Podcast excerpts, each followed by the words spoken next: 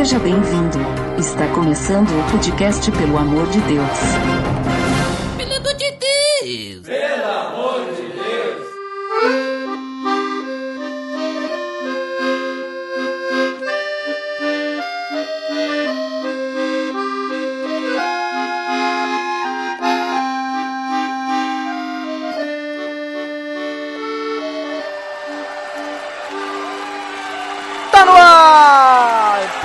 Podcast, pelo amor de Deus, eu sou Ed The Drummer e hoje vamos viajar com o nosso convidado Alexandre Melhoranza. Olha aí, prazerzaço estar mais uma vez aqui com vocês no Pelo Amor de Deus.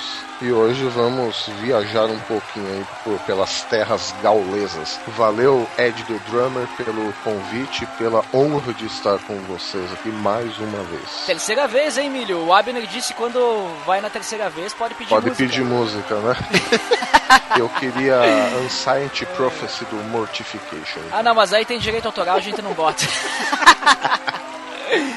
Ai, mas hoje a gente tá com o Melhoranza aqui porque nós vamos ter mais um episódio da série Cristãos pelo Mundo e o Milho vai nos ajudar então a conhecer a França.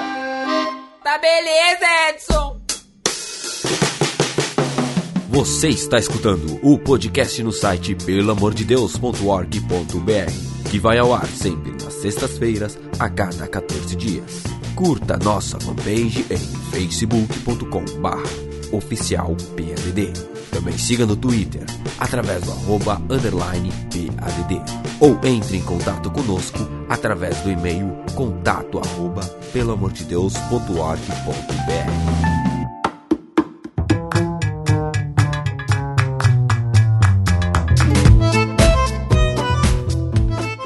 Bem, Melhoranza. Então, como já comentei, temos então hoje um episódio da série Cristãos pelo Mundo e vamos falar sobre a França, que é o país onde tu está morando nesse momento, certo? Exato. Então, conta pra nós aí como é que tu foi parar na França, qual que foi tua motivação de morar em outro país e também se tu já era cristão antes, né, de ir pra França. Isso é bem importante. Bom, vou tentar dar uma resumida que a história é um pouco longa, né? Tranquilo, à vontade. Bom, eu sempre fui, quer dizer, sempre, né? Desde os 11 anos eu sempre pertenci a uma igreja batista, cresci na igreja batista e sempre me, me envolvi, principalmente, entre outros ministérios e atribuições, com a parte de ensino bíblico. Era algo que eu gosto muito, muito mesmo de fazer, de ensinar a Bíblia, pesquisar e ler e tudo mais. Num determinado momento na igreja, eu já estava há algum tempo lecionando para classe de jovens e adolescentes. E em um determinado momento da vida eu comecei a achar que começaram a faltar ferramentas para mim, né?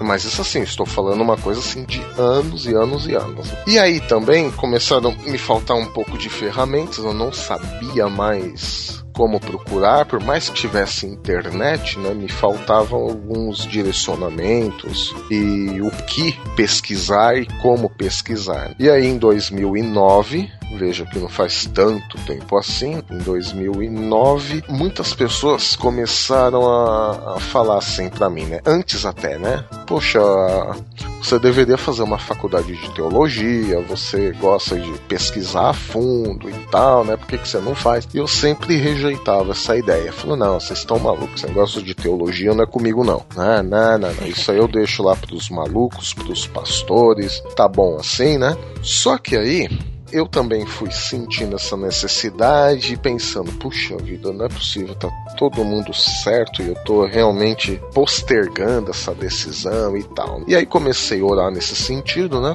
Falar, Deus, então eu não sou muito de, de pedir essas coisas, que eu acho que a vida cristã não tem que ser pautada exclusivamente nisso, né? Mas em alguns momentos, pedir algum sinal para Deus, eu acho também um sinal de, de, de uma fé que está se amadurecendo, né? Então eu pedia para Deus, Deus, me dá um sinal, alguma coisa, se eu devo fazer isso ou não, se eu devo prosseguir, fazer uma, facu uma faculdade de teologia, né? E aí, naquele mesmo dia à noite, eu fiz essa oração de manhã, fui trabalhar, né? Nesse mesmo dia à noite, a minha esposa do nada, do nada, o assunto nem era esse, né?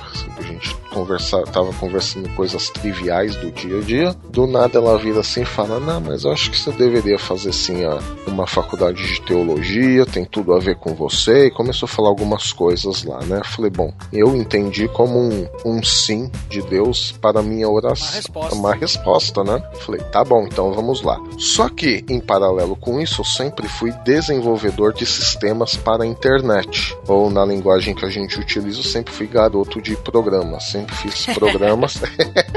sempre fiz programas relacionados à internet, né? banco de dados, linguagens de programação e tudo mais. E eu fiz os quatro anos de teologia na Faculdade Teológica Batista de São Paulo, quatro anos de teologia, então durante o dia eu era desenvolvedor de sistemas e à noite estudava teologia. No último ano de teologia, um professor meu, ele vira assim para mim e fala: ah, Alexandre, você pretende continuar seus estudos de teologia? Eu respondi para esse meu professor: Sim, professor, porque eu acho que hoje um pastor, um teólogo, eu creio que ele deve estar em constante aprimoramento, constante busca, né? Porque hoje o mundo é diferente e tal, muda muito rápido, nós temos que aprender a ficar antenados e tentar fazer um link entre a nossa realidade e a palavra de Deus. Isso a gente só consegue estudando, estudando e estudando. Por isso eu pretendo fazer mestrado, doutorado e tudo mais. E aí ele já engatou a, a contra-resposta dele. Você já pensou um dia em estudar fora do país? Eu falei, não, professor, né?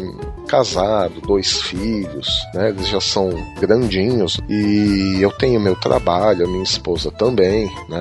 A gente tem os nossos ministérios aqui e outra, mudar de país assim, né? É caro, a gente não tem grana e tal, mas e se surgisse a possibilidade, você iria? E aí o mais curioso, quando o meu professor me colocou essa questão à noite, o mais curioso de tudo é que nesse mesmo dia de manhã, a minha esposa ela tinha comentado, né? A gente sempre ia juntos pro trabalho, porque a gente trabalhava no mesmo bairro lá em São Paulo. E ela do nada também de manhã me perguntou: "Nossa, já pensou? Você agora tá terminando teologia e tal, né? Já pensou se surge uma oportunidade de você estudar fora do país. Aí falei, é, mas como assim? Mas você iria e tal, né? Eu iria. Aí ela falou, e por que não? Se for uma boa oportunidade, né? A gente não tem nenhum problema. Falei, mesmo. Aí sabe quando você responde só pra aquele sim, mas na verdade você nem crê muito naquilo, né?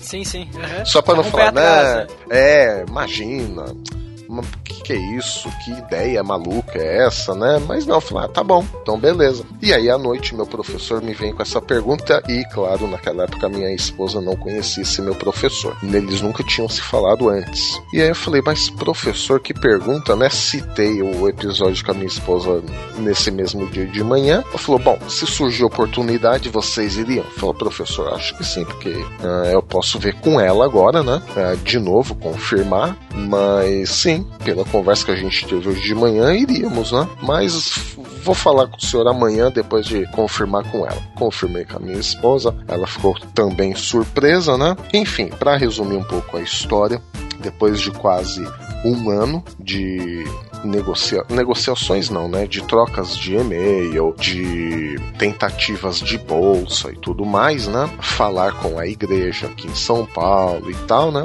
Poucas pessoas sabiam na época, abrir para algumas pessoas, estarem em oração e tudo mais. Depois de um ano, no dia 3 de junho de 2013, vem um, um e-mail aqui do, da faculdade onde eu estudei, né? Que eles tinham me dado uma bolsa, só que bolsa de estudos aqui para o francês é você ser pago para estudar. A bolsa no Brasil, que geralmente a gente tem ideia, ah, ganhei uma bolsa, é você não pagar os seus estudos, né? Exato.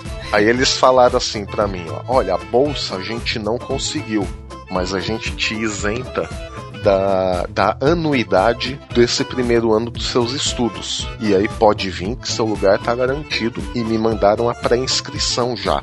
Juntei essa pré-inscrição com outros documentos, fomos no consulado, enfim. Eles nos disseram: venha para cá em julho, porque as aulas começam em setembro e seria legal você trabalhar o seu francês aqui antes de começar. Eu e minha esposa e meus filhos não falávamos nada, absolutamente nada de francês, e aí a gente pensou: bom, chegamos em junho as aulas começam em setembro, eu acho que dá tempo, né, de da gente se desfazer da casa, das coisas e tudo mais, né? Mas no final das conversações, das negociações, eles falaram: não, não, vem para cá em julho. Então, o e-mail chega 3 de junho com a vaga e a gente tinha até o dia 20 de julho para se desfazer de tudo, porque dia 22 eu já começaria meu curso de francês aqui. Aí o pessoal da nossa igreja em São Paulo, Igreja Batista do Morro Grande, nos ajudou muito. Eles nos ajudaram a desfazer toda a nossa casa, né, a vender tudo. Nós saímos de casa aquele dia e eles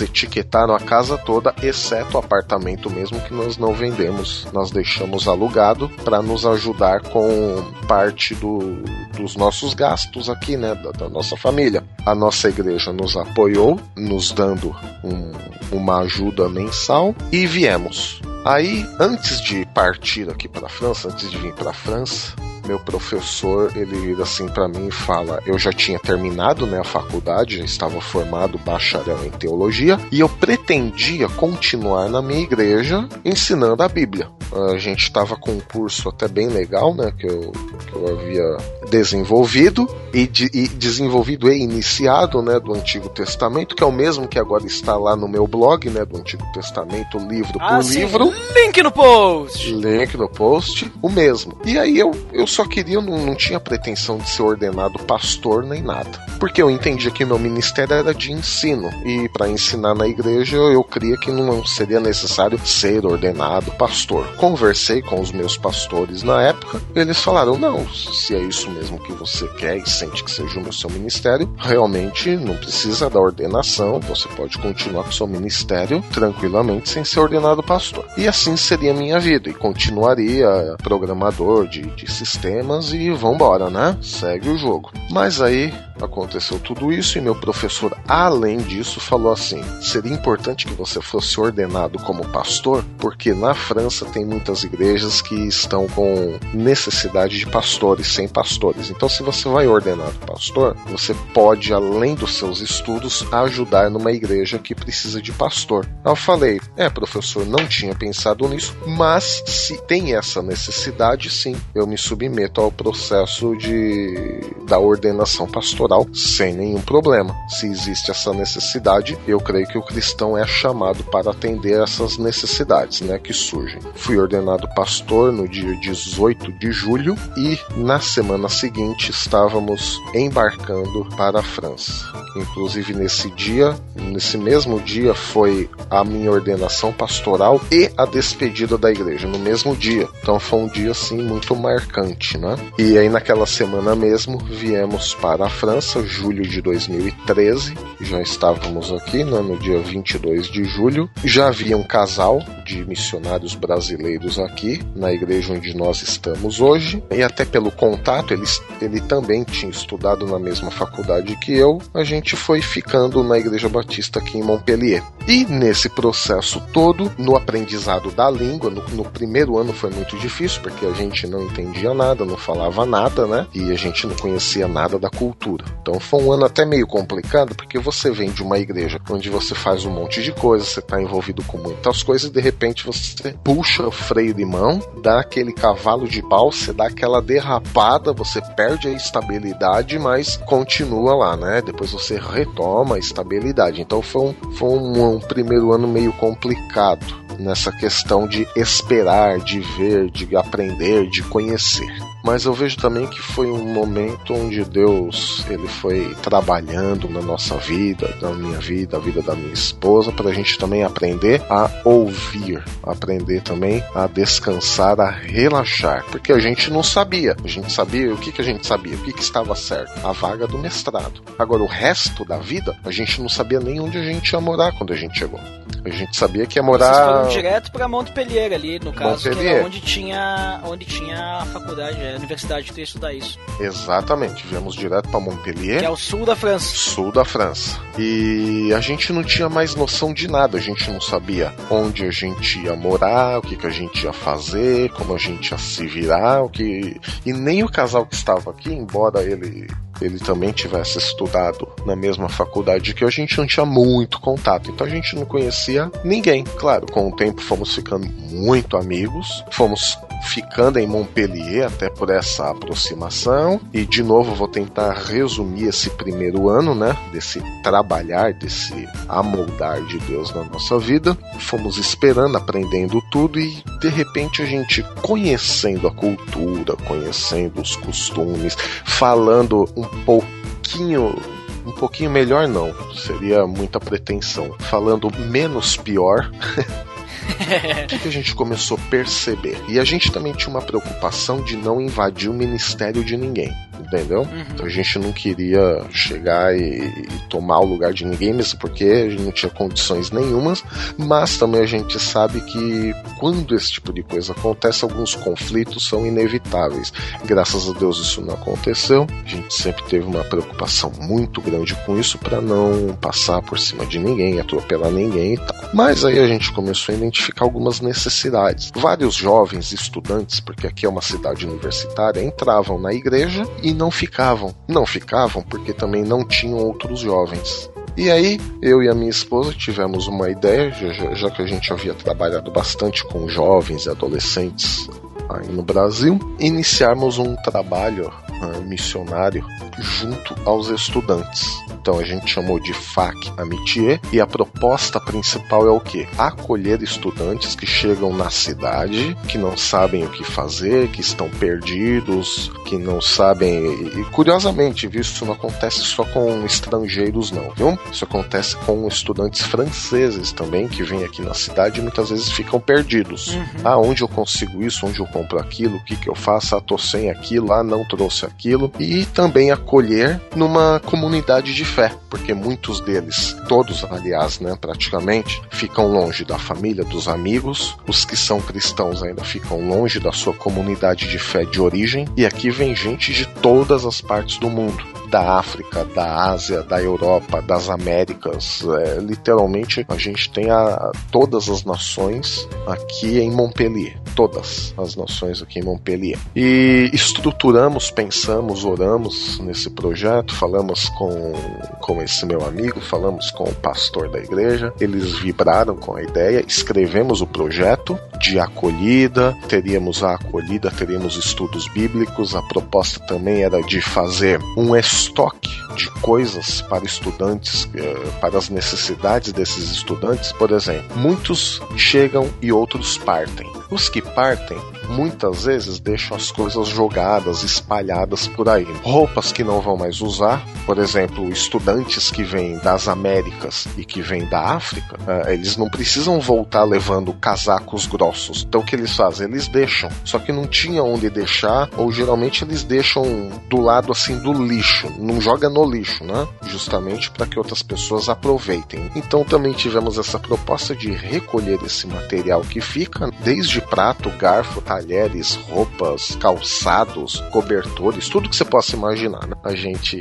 recolheria e distribuiria isso para estudantes que precisam. Começamos esse primeiro ano, no primeiro encontro tremia igual vara verde, né? Porque todos ali, por estrangeiros e tal, mas todos falavam francês e só eu que falava quase nada. Mas fomos, passamos. É. Foi difícil, complicadíssimo, cara. Você não tem noção quanto eu tremia nessa época, mas conseguimos desenvolver lá uma série de estudos. Muitos estudantes foram chegando, alguns deles compartilharam os testemunhos deles conosco até o caso de uma estudante da República Tcheca que não falava nem português e nem francês, falava só o inglês, mas por Deus nós tínhamos uma estudante também inglesa que falava inglês e francês. Então, então medida que o estudo ia evoluindo, a menina anglo-francesa, que o, o, o, pai ou a mãe é inglês e o outro é francês, né? Ela ia traduzindo para essa estudante tcheca. Ela ficou conosco três, quatro meses e no último dia que ela esteve na nossa igreja, quando, porque ela ia voltar de novo para o país dela, né? Ela já tinha terminado seus estudos aqui. Ela disse que o renovar da fé dela, o redescobrir da fé dela, aconteceu na França E aí eu achei aquilo tão emblemático, né? Porque aí no Brasil a gente tinha a ideia de que a França era um lugar onde a fé tinha morrido, não se tinha mais cristão, todas as igrejas estão mortas, e justamente uma estudante da República Tcheca vem para a França e diz que o renovar da fé dela aconteceu aqui. E aí foi prim a primeira mudança assim, de paradigma na minha mente. Aquilo me explodiu o cérebro, né? Deu falar igual no BTcast, né? Deu hemorragia nasal aquilo, né? Eu falei, meu Deus do céu, um lugar que a gente tem como onde só vivem ateus, onde só as igrejas estão sendo vendidas e tudo mais, nós temos alguém que teve o renovar da fé. Nós tivemos também outra estudante da Angola, ela foi batizada no nosso grupo, ela passou a frequentar nosso grupo e tudo mais, e, e foi batizada, está conosco até hoje. E aí que começou a acontecer? Esses estudantes começaram a ficar na igreja. Esses estudantes começaram a participar dos cultos da igreja. Esses estudantes começaram a participar da vida da igreja, a se integrar nos ministérios da igreja. E hoje, depois de dois anos, continuamos com alguns daqueles primeiros estudantes. Alguns estão conosco até hoje, né? Porque são estudos mais longos. Outros já foram embora. Outros novos chegaram, né? E outros projetos estão surgindo. E aí, depois desse primeiro ano, eu comecei também fui convidado a ingressar ainda mais na vida da igreja, né? Com, no ministério pastoral também. Agora, não apenas entre os estudantes, mas também na própria igreja em geral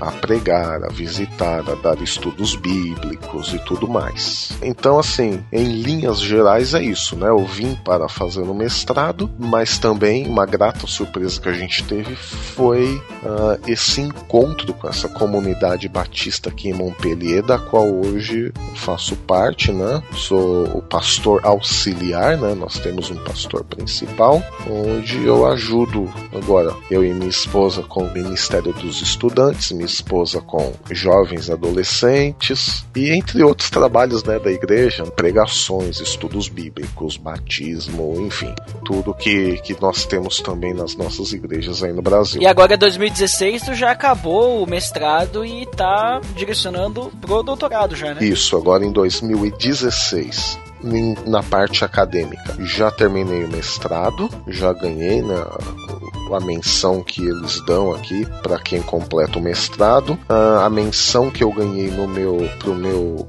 memoir para minha dissertação, a menção que eu ganhei para minha dissertação me deu o direito já de ingressar no doutorado, né? E hoje já estou inscrito no doutorado e já comecei as minhas pesquisas, né? No, no doutorado que vai abranger uma parte do Antigo Testamento e uma parte ali do período que a gente chama de interbíblico, intertestamentário. E em relação ao ministério, hoje eu faço parte também do Conselho de Anciãos e do Conselho Geral da Igreja, né, que é responsável pela tomada de decisões e tudo mais da igreja. Né? Então eram coisas assim que uh, eu, a gente veio para fazer o mestrado, agora já estamos no doutorado e cuidando de uma igreja. Então a gente pensa uma coisa e Deus faz outra. E a gente tenta, no meio disso tudo, ir descobrindo a vontade de Deus e fazendo e atendendo às necessidades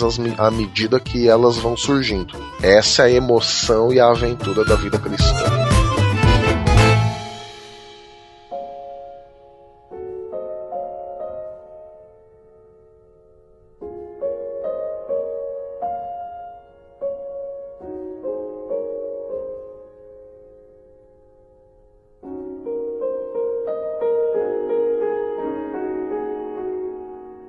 Muito bem, Emílio. A gente já comentou algumas coisas aí pro pessoal te conhecer, né? Saber quem é o Melhorança e também o que tá fazendo na França. E é incrível também como Deus trabalha na vida das pessoas, sendo que tu mesmo deixou claro que caiu do céu, digamos, essa oportunidade de tu sair do país tu foi para a França justamente para estudar e tu acabou, digamos, trabalhando em vidas, né? Acabou, acabou mudando vidas. É, né? nada disso foi planejado. Eu Exatamente. diria que nada, nada do que está acontecendo agora. É que nem tu começou falando no início que tu chegou ali e vocês não sabiam o que iam fazer, né? Exato. E de repente, olha ali, tudo que vocês conseguiram fazer e eu tenho certeza que tinha mão de Deus aí. Mas vamos falar um pouquinho então sobre a França, pro pessoal conhecer, já que tu tá aí já desde 2013, né? Isso. Então, esse podcast vai ao ar, para quem tá escutando mais longe, mas vai ao ar em fevereiro de 2016, então Melhorans aí já tá quase três anos na França, metade de 2013 pra frente. Como é que é as igrejas na França? Elas são parecidas com as do Brasil? Até porque tu, tá no, tu saiu de uma batista e tá numa batista aí, né? Exato. Mas como é que é? Segue a liturgia? É, como é que as pessoas veem a igreja? Como é que as pessoas veem o cristianismo na França? É algo normal? Ou as pessoas elas são muito fechadas? Como que tu vê essa parte? Vamos falar, vamos começar falando da igreja. Como é que tu vê a igreja aí na França em questão cultural, assim? Bom, a igreja na França, aqui em termos de instituição, eles reconhecem apenas duas grandes instituições religiosas, o Estado. Eles reconhecem a Igreja Católica e reconhecem a Igreja Reformada Francesa. São as duas grandes instituições. E, desde alguns poucos anos atrás, a Igreja Reformada Francesa, ela se uniu com a Igreja Luterana Francesa. E as duas, essas duas instituições juntas agora formam a Igreja Reformada Francesa, a Igreja Reformada Unida aqui da França. Então essas são as duas grandes instituições, os reformados e os católicos. As outras denominações não são nem contadas ou são denominações livres, né, que eles dizem, né, que não tem qualquer incentivo ou apoio do governo. O que isso quer dizer?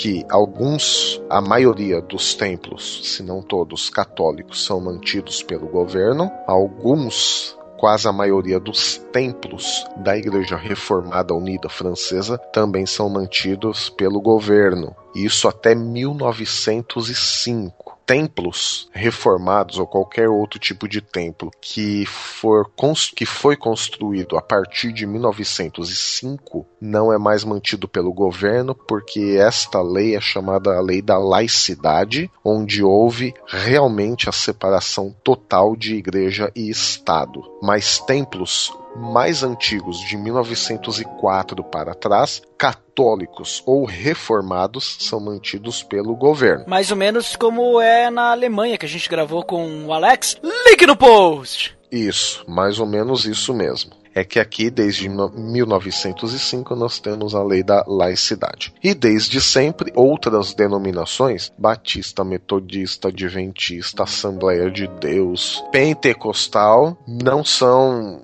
oficialmente reconhecidos. São instituições religiosas, mas para o governo pouco importa. Então, em termos uh, de religião, é mais ou menos isso. E as pessoas, por exemplo, assim, tu vai para a igreja, dependendo assim da denominação, tu teve mais experiência com a Batista, certo? Sim. Ela é semelhante à igreja no Brasil ou ela tem suas particularidades? Então, em termos de igreja batista, as batistas, em geral, elas são caracterizadas por não ter uma liturgia. Tem liturgia, claro, né? Batistas não me crucifiquem.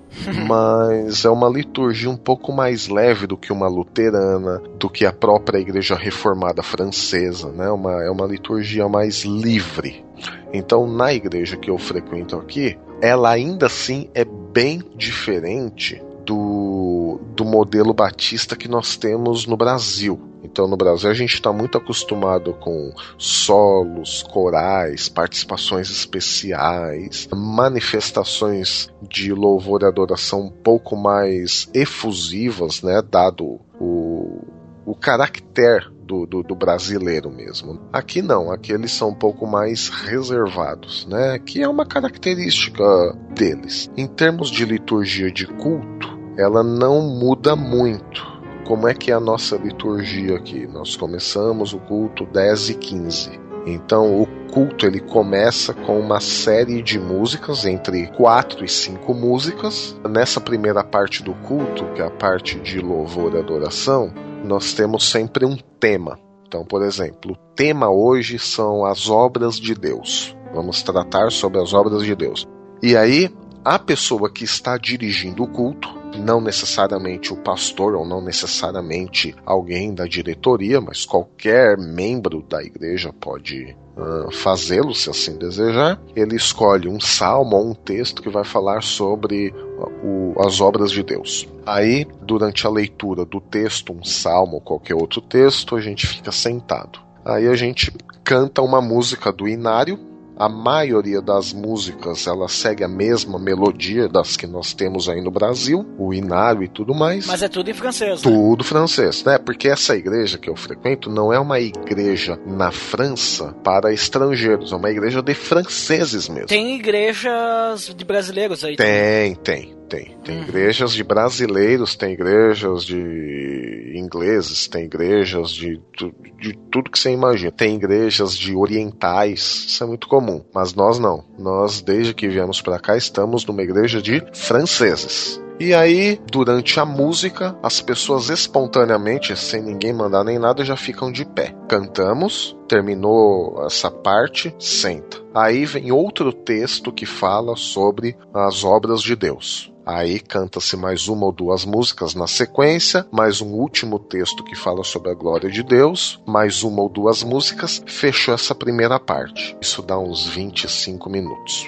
Antes de passar para a pregação, nós temos um momento de oração livre, que também dura 15, 20 minutos. Então, quem quiser orar, quem quiser cantar, tá livre né? Então às vezes fica aquele silêncio sepulcral na igreja, que agora a gente já se acostumou, né? É uma igreja mais silenciosa, mais introspectiva, né? No Brasil a gente costuma ver, mesmo em momentos assim mais silenciosos, aquele burburinho, ou a gente ouve pessoas andando, uh, enfim, né? Cuidando de alguma parte da infraestrutura do culto, que não tem nada disso. Porque não precisa ficar desmonta e monta e monta e desmonta, né? Já tá tudo sempre montado, então não, não, não precisa ah, aquela correria de início de culto, fim de culto, que não existe, porque tá tudo sempre montado. Então, antes de passar para a pregação, até aquele momento de oração, nos primeiros momentos assim, né? Até um deixa pro outro, que deixa pro um, que ora e tal, né? Aí começa. Quando o primeiro vai, ora outro, ora outro, ora outro, ora outro. Quando o dirigente viu que deu lá seus 15, 20 minutos, que um número razoável de pessoas orou, ele ora encerrando essa parte e passa a palavra pro pregador. O pregador faz a sua exposição bíblica e logo em seguida terminou a parte da pregação, tem a ceia. Aqui nós temos ceia todo domingo. Ah, certo. É, uhum. domingo sim, domingo sim tem ceia, e aí com vinho ou suco de uva, né? Vai da pessoa uh, escolher o pão, que não precisa necessariamente ser batizado para tomar ceia. Entende-se que, que não é uma ordem, tomar ceia precisa necessariamente ser batizado. Não, aqui não. Basta a pessoa ficar de pé, se ela entende. Há sempre uma pequena palavra né, sobre a ceia, sobre o sacrifício de Jesus. Eu, por exemplo, sempre tento abordar aspectos diferentes, né? Um domingo eu falo sobre, mais brevemente, né? Porque já teve uma pregação sobre os aspectos uh, salvíficos do sangue de Cristo. Uh, em outro domingo a gente fala sobre a liberdade que a cruz nos dá, esse tipo de coisa. E aí, quem quer tomar a ceia fica de pé. Quem não quer, permanece sentado. Os elementos são distribuídos em silêncio, não há música tocando nesse momento, mas quem quiser orar em alta voz é livre para fazer isso. Ou mesmo se quiser cantar a estrofe de algum hino. Aí tem a parte dos avisos e beleza, acabou o culto meio-dia, meio-dia cinco, o culto encerrou. É sempre de manhã. Na nossa igreja é sempre de manhã. Tem igrejas que é só à noite. Sim. Aí aqui na França é um culto só por domingo. Nós temos também durante a semana cultos, né, durante a semana. De segunda a gente tem o culto de oração, na terça, nós temos o um encontro com estudantes, que é o ministério que eu falei que nós iniciamos aqui. Na quarta, um culto de estudo bíblico, que aí não é. Eu chamo de culto, mas é estudo bíblico, né? Porque tem uma oração, estudo da Bíblia e outra oração, né? Não tem. É o encontro, né? É. Na quinta, quando tem algum evento especial, ensaio do coro. Na sexta, ensaio do grupo de louvor. Sábado é fechado e domingo volta de novo uh, o culto. E sobre a questão cultural das pessoas, como é que são as pessoas? Elas são abertas ao evangelho? E até nesse ponto, há bastante cristãos protestantes ou há poucos cristãos protestantes? Bom, as pessoas em geral não, não são abertas ao evangelho.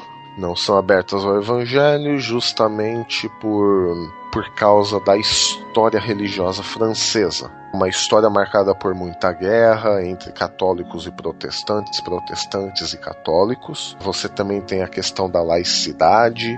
Aqui você não pode fazer nada, nada relacionado à fé no âmbito público. Então nós não podemos fazer culto em ar livre, nós não podemos orar na praça pública, não podemos sentar lá com, com um grupo de pessoas no meio da praça da cidade, nada disso. Ou mesmo colocar lá uma caixinha de som e ficar pregando arrependei-vos e convertei-vos. Em alguns lugares isso pode até dar cadeia. Mas agora o que não é proibido aqui é você viver a sua vida cristã de acordo com o padrão do reino, de acordo com a ética que Jesus nos deixou, e se alguém percebe uma diferença na sua vida e ela pergunta, ela te questiona, ela abre um espaço para você, você pode ter todo o direito de compartilhar o evangelho com ela onde quer que seja, e não precisa ser necessariamente dentro de uma igreja, entendeu? Então, dentro da igreja, todas as religiões podem fazer o que elas quiserem. Os batistas podem cantar, pode tocar, pode chorar, pode gritar, adventistas, judeus, muçulmanos, com quanto que esteja restrito uh, ao seu local de culto. Então todas as religiões têm a liberdade de ter o seu local de culto e a sua regra de culto assegurada. Então os muçulmanos dentro da mesquita eles podem estender o tapetinho deles, podem virar para Meca e podem orar lá para o Alá os protestantes evangélicos e tudo mais podem fazer suas orações e seus cânticos dentro dos seus templos. Mas o muçulmano não pode estender um tapete em praça pública e virar para Meca para fazer suas orações, assim como os cristãos também não podem fazer as suas orações em praça pública ou pregar o evangelho um ar livre, igual a gente tem no Brasil. Então você tem liberdade em uma certa medida, mas você tem a garantia da sua liberdade de culto conquanto que isso não vaze para a esfera pública, que aí pode dar algum tipo de problema, como já deu durante vários séculos da história francesa. Por isso que em geral o francês ele tende um pouco à depressão,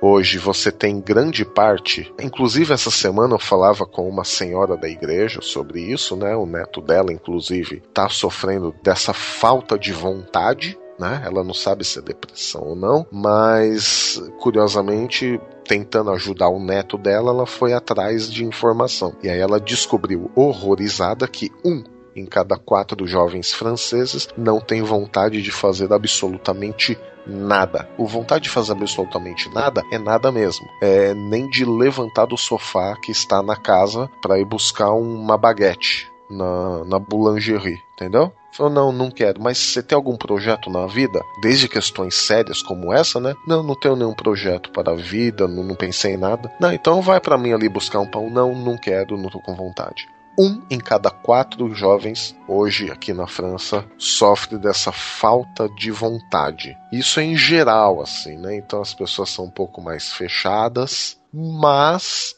mas você não tem aquela é, rejeição doente tia. Igual quando a gente fala isso, né, as pessoas imaginam que vão começar a matar cristãos daqui a pouco, né? Não, não é nada disso. Tanto é que na fila do banco, assim, na fila do banco não, porque banco aqui não tem fila. Na fila de alguma coisa, assim, né? Você vai na prefeitura, tem fila, vai, por exemplo resolver alguma, alguma burocracia lá, né? Então, na fila ali, se alguém puxa papo com você, você pode, ó, sou cristão, creio em Deus e tal, você pode conversar normal com a pessoa, ela não vai chamar a polícia, você não vai ser preso nem nada, né? Você só não pode exagerar, né? Montar uma caixa de som na praça principal ali da cidade e começar a pregar evangelho. Isso não. E no caso dos cristãos protestantes, assim, tem bastante aí ou, ou poucos? Questão de católicos, assim, tu, o que que tu tem visto mais, assim?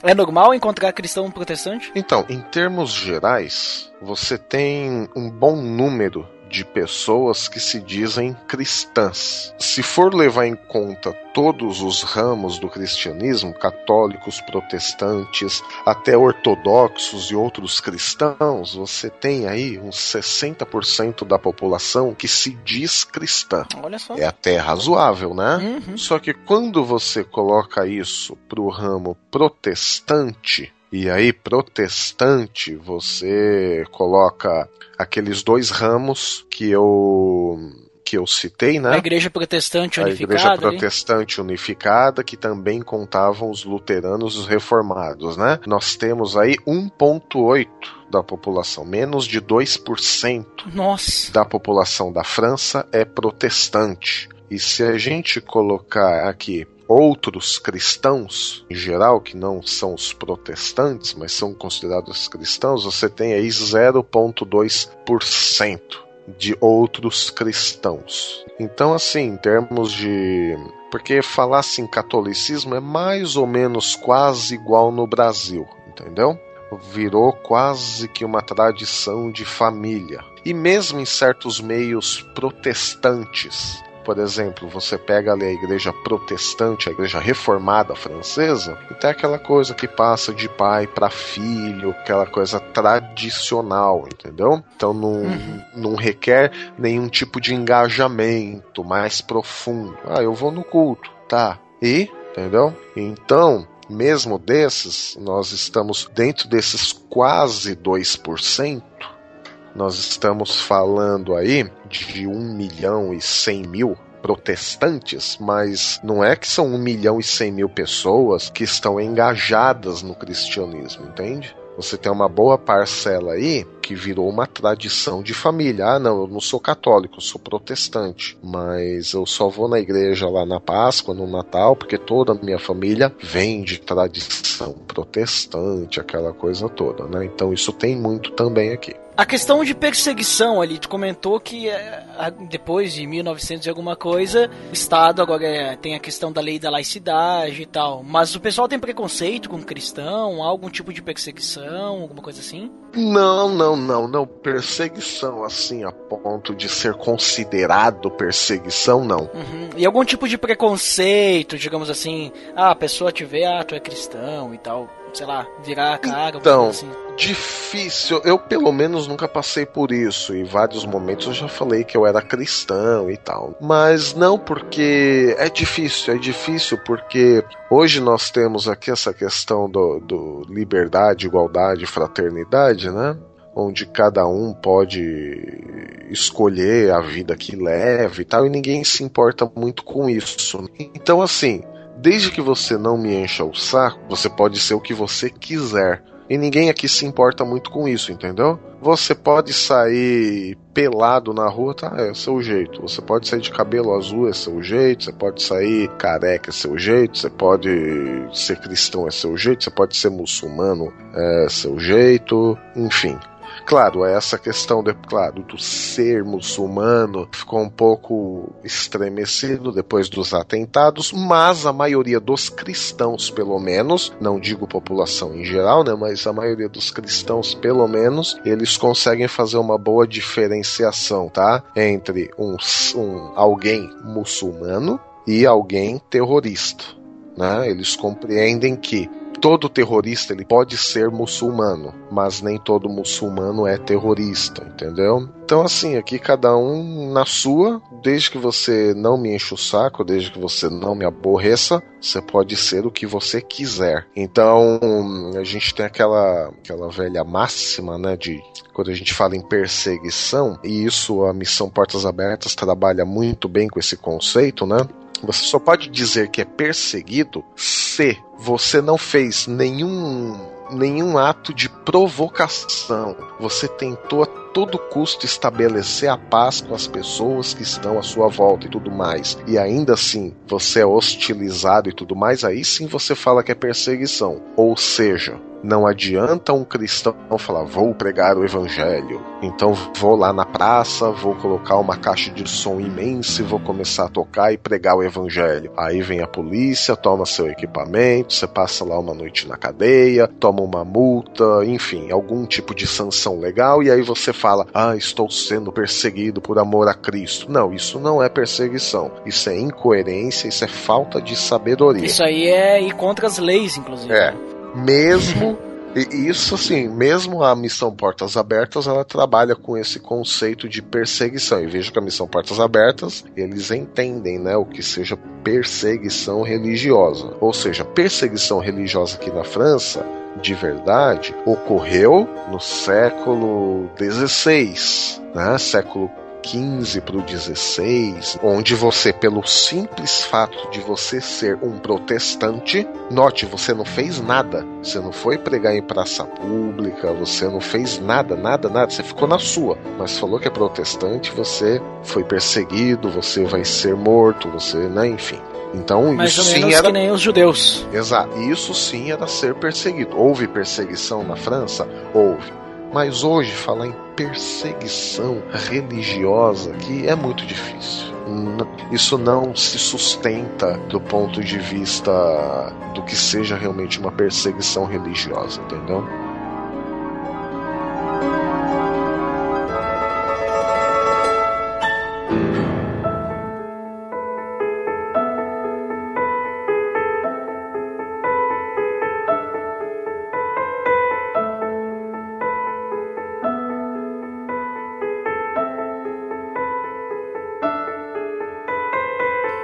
Falando algumas curiosidades agora sobre a França, Mírio. Opa, Tu comentou ali que tu foi tu, tua esposa e teus filhos, né? isso. Provavelmente os teus filhos eles estavam em idade escolar ainda. Como é que funcionam as escolas aí na, na França? É, como é que é essa questão? Porque a gente tem percebido que a gente já gravou o episódio dos Estados Unidos, que o link já está no post. Link no post! A gente gravou também o episódio da Alemanha e a gente viu que cada país tem um sistema diferente de escola e muitas vezes bem diferente do Brasil, né? Como é que funcionam as escolas aí na França? Então, quando meus filhos vieram em 2013, a Bárbara tinha 10 anos e o Eduardo tinha 9. Hoje, ele, hoje eles estão com 12 e 11 respectivamente. Então nós paramos os estudos deles no Brasil, eles entraram aqui na escola francesa. Assim que a gente chegou, nós já procuramos saber como era o procedimento. E aqui, logo no, no início, já soubemos que o, o pai ou a mãe que deixa o filho fora da escola pode levar uma multa de até 7 mil euros. Nossa! Então cada, cada bairro tem, tem várias escolas. A, a maioria esmagadora aqui são escolas do Estado, escolas do governo, né? Escolas privês, escolas particulares, privadas, escolas particulares, escolas privadas são um pouco mais raras. Escola do governo, você não paga absolutamente nada. E logo que a gente veio morar aqui no nosso bairro, especificamente aqui na cidade de Montpellier, haviam três escolas que além de, de serem escolas normais e tudo mais, eles tinham uma classe exclusiva para crianças estrangeiras. E uma das três escolas para crianças estrangeiras ficavam na rua de trás daqui de casa. E a gente não sabia disso quando a gente veio morar aqui, né? Então, logo que as aulas começaram, né? Aqui as aulas começam em setembro, o ano letivo começa em setembro e termina em junho do outro ano. Em 2016, você tem as grandes férias de verão, que é julho e agosto. E aí, julho e agosto aqui, a cidade quase que cai pela metade, os habitantes, né? Porque as universidades e escolas ficam vazias.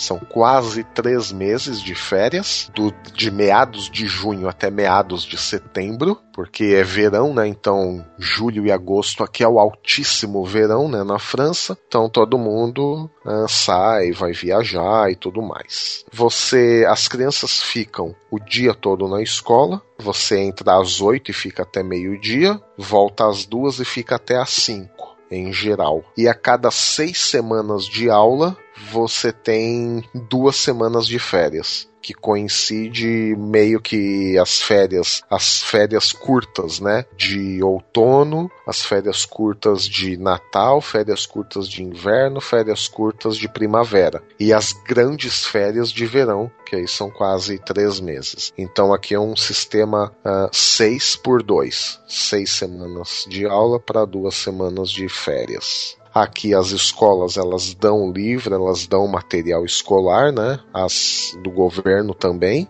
Você não pouquíssima coisa assim você precisa comprar. O resto, caderno, lápis, borracha, caneta, é a escola que dá. Alguns alunos que não podem estudar ou tem mais dificuldade financeira, a escola ainda dá uma bolsa de estudos, né? Aí no valor acho que de até 40 euros por aluno. Você tem a opção de deixar seu filho na escola até para almoçar, né? Na cantina, cada refeição sai por volta aí de 3 euros. Meus filhos, por exemplo, não ficam porque a gente sempre morou perto aqui da escola, né? Então eles vão e voltam tranquilamente, né? a gente não precisa ter esse gasto com refeição na escola mas a maioria dos alunos ficam também para almoçar na escola, né? E daí depois o aluno, ele, sei lá, passa pelo. Que nem aqui no, no Brasil a gente tem o ensino, um ensino fundamental, o ensino médio e depois o ensino superior, que seria a universidade, né? Isso. E aí também, e aí depois tem a questão do vestibular, e aí como é, como é que funciona isso? Tu já vai direto, tem vestibular, Bom, alguma coisa assim? vou tentar explicar, né? Eu teria até que passar o o comando aqui do fone para minha filha ou pro meu filho, eles explicariam melhor. Mas enfim, você tem a parte infantil, que eles chamam de CM1 e CM2, né? CM1 e CM2. Aí você passa pro colégio. Só que o colégio aqui para eles é o nossa é a nossa sexta, sétima, oitava e nona séries, né? Aqueles também têm até a nona. Aliás, o conceito da nona série no Brasil aí eles pegaram daqui, né? É, porque é novo. É, e aí você tem essa parte infantil, você tem aí o colégio, que eles chamam né, de 6e, 5e, 4e, que é sexto, quinto, quarto. Aí depois você termina o quarto ano, né? O quarto ano, que seria a nona série, você passa pro liceu, que é o liceu, que aí seria o nosso ensino médio. Sim. Aí você tem mais três anos de liceu e depois você tem um negócio que eles chamam de BAC, que é quase que um vestibular, né? Mas como é que funciona o BAC a grosso modo? Né? Você faz a sua. que é o seria o, o Enem. Uhum. Você faz essa prova e aí você se inscreve na. Você se inscreve, você dá o seu currículo para as universidades. E as universidades têm que te aceitar se você teve uma boa nota no BAC, e eles também vê todo o seu histórico escolar desde lá do infantil. Então conta bastante, digamos, Tudo. pra te poder, por exemplo, conseguir entrar numa boa universidade, Uhum. toda a tua ca- carreira escolar, no caso. Toda, toda, absolutamente toda. Não é só questão de uma nota em uma prova, entendeu? Então isso conta bastante sim. E a universidade conta bastante pra conseguir emprego ou existem, digamos assim, trabalhos que só finalizando esse, esses três anos últimos aí já é suficiente? Não, não, não. Então, até uma surpresa que eu tive, né? Você encontra muito, mas muito emprego que não precisa de grau universitário, né? Uhum. E assim, ao, ao contrário do que eu também imaginava, muita gente, muita gente decide não ir para um grau universitário. Sim, preferem fazer, digamos, outras coisas. É, uma formação técnica, né, um curso de alguma coisa, ao invés de prosseguir num, num, num estudo mais universitário. E além disso, a região que eu estou aqui morando na França é que tem mais a taxa mais alta de desemprego, que está agora em 17%. Nossa. É, então está muito difícil também conseguir um emprego, especialmente num grau muito especializado. Então nós temos também esse tipo de problema aqui. Sim. E tu percebe, assim, depois que tu foi pra França, porque tu sempre tem aquele choque cultural, né? Outras questões, infraestrutura, segurança. Claro, agora teve a questão dos atentados, mas tirando isso, questão de infraestrutura e segurança aí, na região que tu tá morando, que é o sul da França, tá bem longe de Paris, né? São 700 quilômetros. Uhum. Tu percebe, assim, coisas positivas ou coisa negativa, assim? Então, aqui é o seguinte. Segurança em geral, né? Você tem pequenos roubos e furtos? Tem. Tem o que eu vou chamar de insegurança? Tem. Só que, cara, nunca, quase nunca, é muito difícil, quase impossível alguém te parar no meio da rua com um revólver na mão, entendeu? Armas estão restritas nas mãos das, da polícia e do exército só. Né? Bandidos não têm acesso a armamentos. Claro, se você está num transporte público, lá no tram, tram é um tipo um metrozinho de superfície, né? É um bonde moderno, né? Uhum. Se você tá lá olhando para as nuvens com o seu celular na mão, talvez, talvez uh, alguém passe e tenta sorte, né? Não é sempre também, mas já aconteceu com alguns amigos meus aqui. Mas em linhas gerais, você pode andar na rua à noite tranquilamente, mesmo com seu celular na mão, com seu tablet, eu mesmo ando lendo ou leio andando, né? E não importa a hora né? Aqui a gente não tem esse, esse medo, a gente não precisa ficar andando, uh, olhando dos lados, na frente e atrás. E tu anda tranquilamente aí de Tranquilo. metrô e, e ônibus, ou tem então, que andar de carro, como é que é? Metrô nós não temos, o que a gente tem é um... É, eu chamo de metrô de superfície, mas tá longo. É de... tipo... É, é um, tipo é um bom em Porto Alegre, que, em Porto Alegre tem o Transurb? Já ouviu falar o Transurb de Porto Alegre? Não. Não. É tipo um metrô de superfície. Isso, então. É, é, o VLT, Veículo Leve Sob Trilhos. Uhum. Isso deve ser, um, acho que é o nome mais comum, né? A rede de trilhos cobre quase que a, a cidade toda. Você tem um, um bom contador de tempo, né? Por exemplo, ah, o, o, próximo chega em 5 minutos. Em 5 minutos ele tá lá, e dentro do metrô ou do, do tram ou mesmo dentro do ônibus, ele dá a expectativa de chegada. Chegaremos do ponto tal em 15 minutos. Então você dificilmente está atrasado ou perde algum compromisso, porque ah, não, tô chegando em 20 minutos. Em 20 minutos você está lá, mesmo de ônibus. Então essa questão do transporte público aqui é muito bom. Não tenho que reclamar não. Embora a maior parte do tempo eu faça o percurso a pé mesmo, de casa para a igreja, da igreja para a faculdade, da faculdade para casa, enfim, né? Ou qualquer coisa que eu tenho que fazer. Geralmente eu faço a pé porque é uma cidade plana, né? Então não tem muitas montanhas, colinas e subidas, né?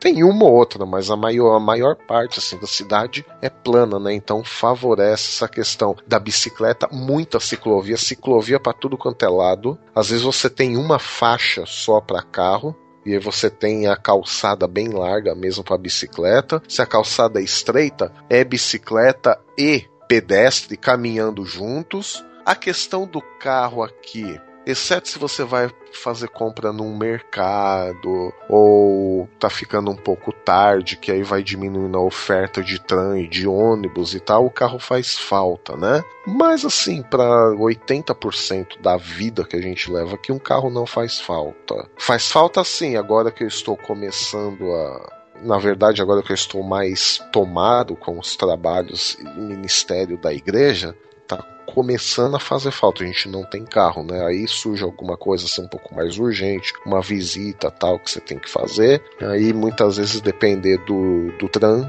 ou do ônibus, dependendo da hora, não é muito agradável ficar lá esperando. E aí, nesse caso, o carro faz falta até para dar carona para alguém. Mas, assim, grande parte do tempo é possível uh, viver sem carro, né? Se você tem uma bicicleta, você está feito aqui em Montpellier. A oferta de ciclovia aqui é muito boa. E aqui ninguém reclama, não. É gente com bicicleta, bicicleta com gente com carro, vai todo junto, todo mundo junto e todo mundo se entende. Né? Não tem esse problema. E para finalizar as curiosidades aí para o nosso ouvinte, como é que é a saúde aí? Tem saúde pública ou é só particular? Como é que é? Bom, saúde. Você tem os hospitais privados e você tem os hospitais públicos. E mesmo os hospitais públicos, eles são pagos. Então você entra no hospital público se eles já, pelo menos o hospital público que a gente foi uma vez só, uma vez só nesses dois anos e pouco, tivemos que ir no hospital, graças a Deus, né? Mesmo porque a gente tá sem plano de saúde aqui.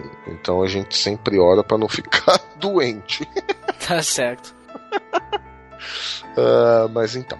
E quando a gente foi um caso que a gente teve, né, com o Eduardo, ele ficou mal, precisamos levá-lo ao médico e logo na entrada assim já tinha um banner imenso. Verifique o seu plano de saúde, tal, tal, tal, que aqui apesar de ser um hospital público, você o atendimento não é gratuito. Isso qualquer hospital público né? Diferente do Brasil, que não importa se é rico, se é pobre, você chegou num SUS, por mais que o atendimento demore, você sai sem pagar um centavo, que você paga, né? E mesmo hospital privado aqui, dependendo da consulta com especialista, você pode demorar até 3, 4, 5 meses para ser atendido. Nossa! Exato. Hospital particular. O público a mesma coisa. Ah, preciso de um reumatologista. A consulta só daqui quatro meses. E tem que esperar, não tem choro nem vela, né? E aqui você tem o que eles chamam de carto vital, que é o que a gente está tentando se inscrever agora, né? Mas ainda não foi possível, né? Então é como se fosse o plano de saúde do governo, mas mesmo assim você ainda tem que pagar uma parte dele e não interessa se, se é hospital público ou privado, você paga. Então essa é a questão que difere bastante do Brasil.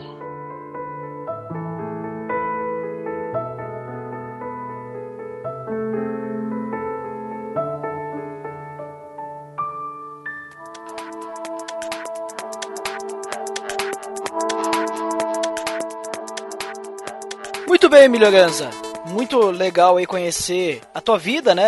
O, o que que tu percebeu aí vivendo na França já esse todo esse tempo e também essas curiosidades que tu trouxe aí no finalzinho aí sobre questão de infraestrutura, segurança, educação, questão de saúde também. Uh, te agradeço bastante por ter aceito o convite, por ter gravado conosco e também eu percebo assim que a França, uh, apesar de que muitas vezes a gente fica por fora, a gente só vê o que o pessoal fala sobre Paris, ah, porque Paris é assim, Paris é assado, as pessoas são assim, as pessoas são assado. É, é legal a gente conversar com alguém que vive pra gente realmente perceber como as pessoas são, né? E como que é viver num país como a França, né? Então agora, Milhoranza, deixa aí onde é que o pessoal pode te encontrar para que o pessoal possa te acompanhar aí nas interwebs. Bom, estou sempre lá no BTcast, né? Link no post. É o podcast do bibotalk.com toda semana com episódios novos, né, com diversos temas da teologia e também tem o meu site pessoal, né, melhoranza.com. Link no post. Onde você também pode encontrar alguns estudos de Novo Testamento, Antigo Testamento, né? Comecei uma série nova lá agora do Simão do Monte, que inclusive é o mesmo, uh, é a mesma série de estudos que nós estamos fazendo agora com os estudantes aqui, né, do ministério que eu citei, nesse próximo ano. O mesmo estudo que temos aqui, eu também estou disponibilizando em português aí pra gente e também estou lá nas redes sociais, Facebook, Twitter. É só você procurar lá com barra melhorança, semor. É isso aí. E melhorança Beleza, quando a gente tem aqui um episódio sobre da série Cristãos pelo Mundo, a gente sempre finaliza então com o nosso visitante, né, o nosso convidado, falando então alguma frase, alguma coisa na língua original do país. Então da França, a língua é o francês, né? Tu pode deixar alguma coisa para nós escutar aí em francês? D'accord. Bom, que o Senhor vous bénisse vous garde e que o Senhor vous donne tapé, au nom de Jesus. Isso aí, mais ou menos tu deu uma bênção final aí. Exatamente. Olha ali. Ó, tá vendo? O francês não é tão. Le français c'est pas difficile. Le difficile c'est vraiment l'accent.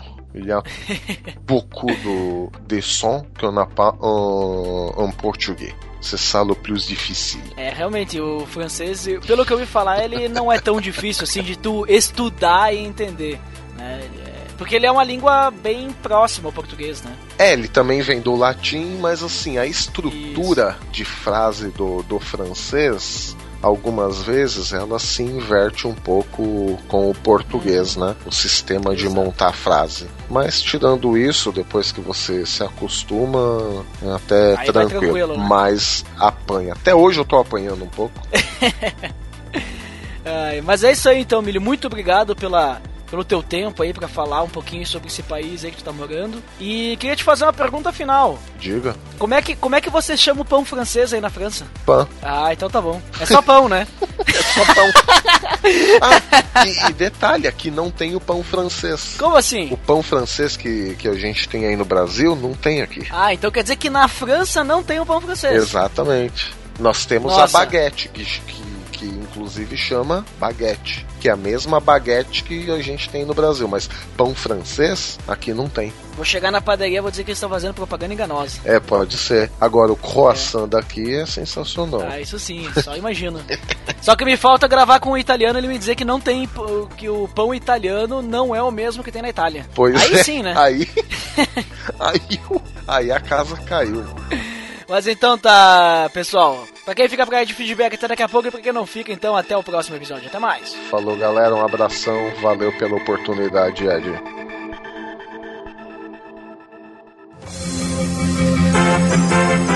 Atenção! Você está entrando na área de feedbacks. Fique ligado.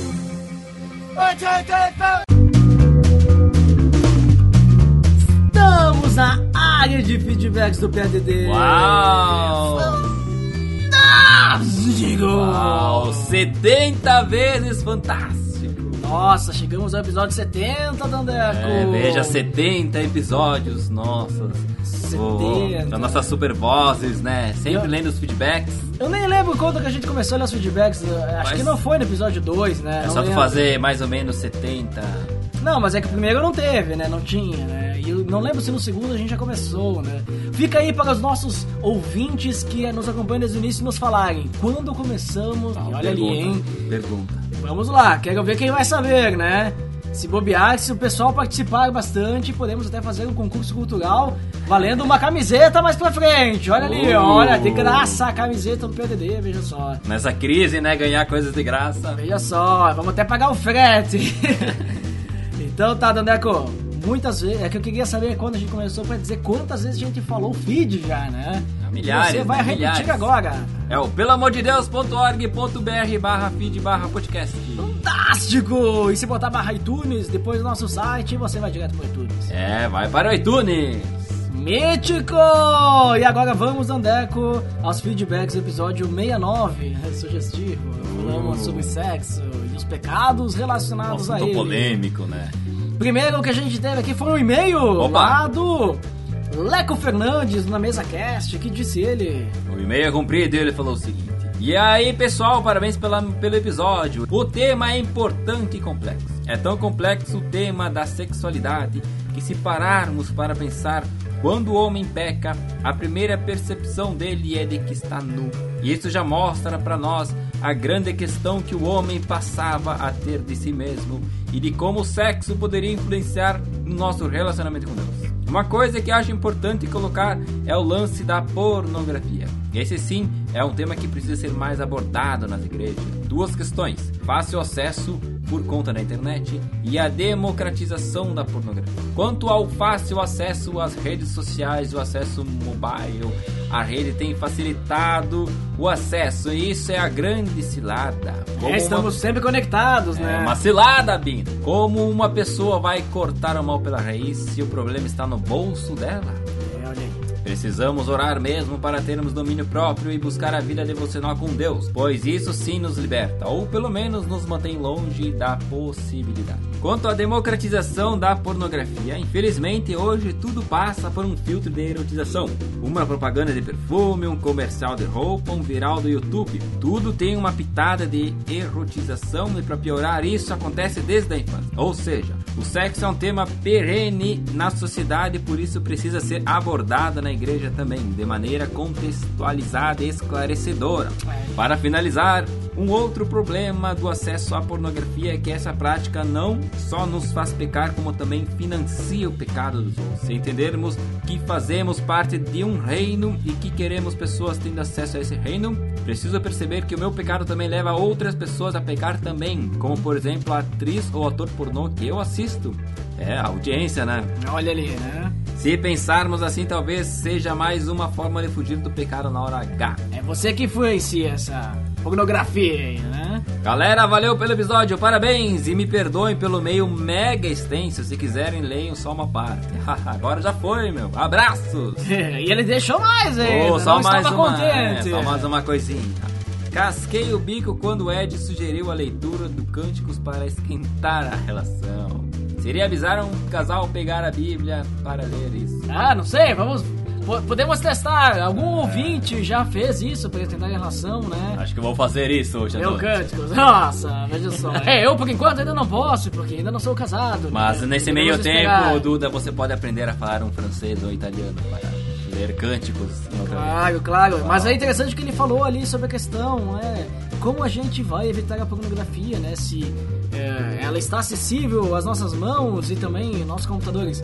Uma dica é que para computadores existem softwares que bloqueiam sites, né? Uh. Sites adultos. Então tem essa opção para celular, acho que também deve ter, né? Então é uma opção aí, né? Tem alguns softwares que são pagos, né? Outros são gratuitos. E né? é verdade, eu acho que todo mundo tem vergonha do assunto, mas ninguém deveria ter vergonha. E na igreja também nunca, nunca é falado, Sobre esse tempo. Parece que é o pecado dos pecados. Então, Deco, vou esperar ter uma experiência de casado para depois falar isso no púlpito da igreja. Só não me Vou venha guardar. declamar os cânticos. Não, isso não. vou usar os cânticos como exemplo. Tá bom.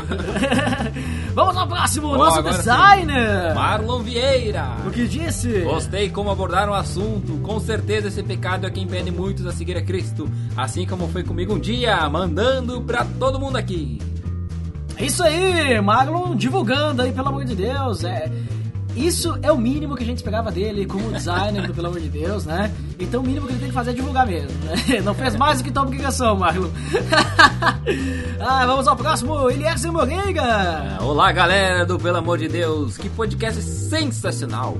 Um dos ouvintes que não costuma comentar, mas hoje decidi quebrar essa quarta parede. Opa, veio comentário, muito obrigado pelo seu feedback. Desde a forma que o assunto foi abordado e os podcasts indicados sobre o assunto mostram o interesse de pesquisa desse podcast. Continuem, por favor, publicando materiais de alto conteúdo. Queria deixar uma sugestão de assuntos. Seria bacana se vocês falassem sobre o evangelho criativo e sobre a história da bateria na música cristã. Um abraço e meus votos de sucesso, inspiração, criatividade. Um abraço e até a próxima. E hoje já temos duas pautas sugeridas Oh. pelo nosso ouvinte Eliezer Dandeco. Essa da história da bateria da música É, cristã. irei gostar, hein? Essa vamos ter, que, vamos ter que gravar, mas essa aí vai ser complicada. Ele comentou que, que quer, inclusive, quando foi tocada a primeira música com bateria na igreja. Olha Mas só. se nós não isso- soubermos, a gente pode tocar, porque nós somos bateristas. Olha ali, né? Mas vai ser difícil descobrir essas origens. Mas, quem sabe, né? Já está na nossa. No nosso, na nossa fábrica de pautas. Olha, agora temos uma Ó, fábrica, de fábrica. pautas. Deco. Está na nossa fábrica de pautas para quem sabe um dia aparecer aqui no podcast, pelo amor de Deus, a sugestão do nosso ouvinte. Quem é o próximo? Sempre ele, o Lourival Gonçalves. Muito bem o que disse. No último dia 23 de janeiro, estive batendo um papo com os jovens da minha igreja na Escola Bíblica Dominical Jovem sobre pornografia, com participação de Evandro Menezes. Sou assembleano e ainda sofremos com alguns assuntos não abordados. Estou baixando e depois volto para deixar dicas e minhas impressões. PS, parabéns pelo tema. Muito obrigado, Lorival. Lorival sempre presente, sempre baixando os nossos podcasts. Vamos ver se ele volta, né? E agora temos mais um feedback longo do Uh. Cristiano Almeida, o que disse. Olá pessoal, os pecados de cunho sexual não são pecadinhos. Não devem ser ignorados ou desprezados, porque além de serem condenáveis aos olhos de Deus, muitas vezes eles trazem consequências extremamente sérias e destroem vidas. E por se tratar de uma área tão fortemente ligada ao prazer, estes pecados se apresentam em forma literalmente sedutoras e servem como perigosas armadilhas. Tão bonito, tão prazeroso. Até aqui eu posso ir. Isso aqui não faz mal. E de repente você está fora de controle, sua família está destruída. Todos te olham torto e você se sente culpado. É bem assim mesmo. Porém, diferente do que muitos pensam, esses pecados não são pecadões. Aos olhos de Deus, são pecadores de semelhante impureza aquele que se prostitui e aquele que engana, gera contendas, é soberbo e por aí vai. Tudo isto é pecado, não tem maior nem menor. A única diferença é a consequência de estragos que pode ocorrer, mas vale lembrar que até uma simples mentira pode levar a um assassinato, o que também é uma terrível consequência. Olha ali, hein? Quanto à irmã que leva o irmão a pecar, ou vice-versa, aquela pessoa talvez esteja pecando por falta de modéstia, por sensualidade, ou talvez não. Mas o pecado da cobiça, do pensamento impuro, do olhar malicioso, este será cobrado daquele cujo coração pecou e não da pessoa cobiçada. Cada um dará contra si e não podemos justificar um erro a partir do outro. Se é que a parte cobiçada realmente sensualizou, pois muitas vezes a pessoa nem fez nada de errado. Um abraço! É isso aí, muito bom o feedback, Cristiano Almeida, né? Veja só que ele tirou as palavras. Da minha boca, né? Eu ia comentar isso. Isso, mas... mas é meu pensamento também, porque as pessoas às vezes elas gostam de diferenciar os pecados. Só que na verdade, para Deus, Cristo morreu por pecados de todos, né? Qualquer pecado. Mas claro que a gente tem as consequências, como ele disse, né? E nós, para a sociedade, alguns pecados eles são mais escandalosos do que os, né? Escandaliza mais. Então, e muito legal também o que ele falou no finalzinho ali, né? Sobre a questão, né? Dessa relação entre o homem ficar olhando para a mulher e a mulher ficar sensualizando. O homem ficar para olhando para o homem. Também, agora nessa sociedade que estamos, é, né? Mas é isso aí, muito obrigado a todos que deixaram seus feedbacks. Vocês são demais, né? Vocês são fantásticos! Vocês são críticos, infiníticos. Pessoas helps que estão aí comentando, né? É, e nós não estamos fazendo nada por vocês, além de ler seus feedbacks, Uau. porque nós lemos os feedbacks de vocês. Veja só. São pessoas matráquias, pessoas estrogonoficamente sensíveis. E agora vamos para uma indicação, Taneco. Indicação que nem diria o nosso amigo Alexandre Melhorança, uma indicação sensacional. Qual é? É o BTcast 135 Perdão. É, falaram lá sobre perdão e foram além, né? Falaram muito mais do que apenas o que significa a palavra perdão, né? E só, você só vai saber se você escutar esse episódio. Bah, vou ter que escutar agora. Fica a dica! Então é isso, Dandeco! Fica a dica e também fica o link no post. Link no post! Uh, Quase me esquecia! Nossa, se não é você para me lembrar desse momento... Histórico, né? Histórico, simplesmente fantástico, simplesmente estradovaico é esse momento de sapiência sensível. É isso aí, né? É isso aí. Esse momento ímpar! Momento batráquio. Esse momento que não há outro momento igual. então, por hoje é só, Tchau, né? pessoal. Até.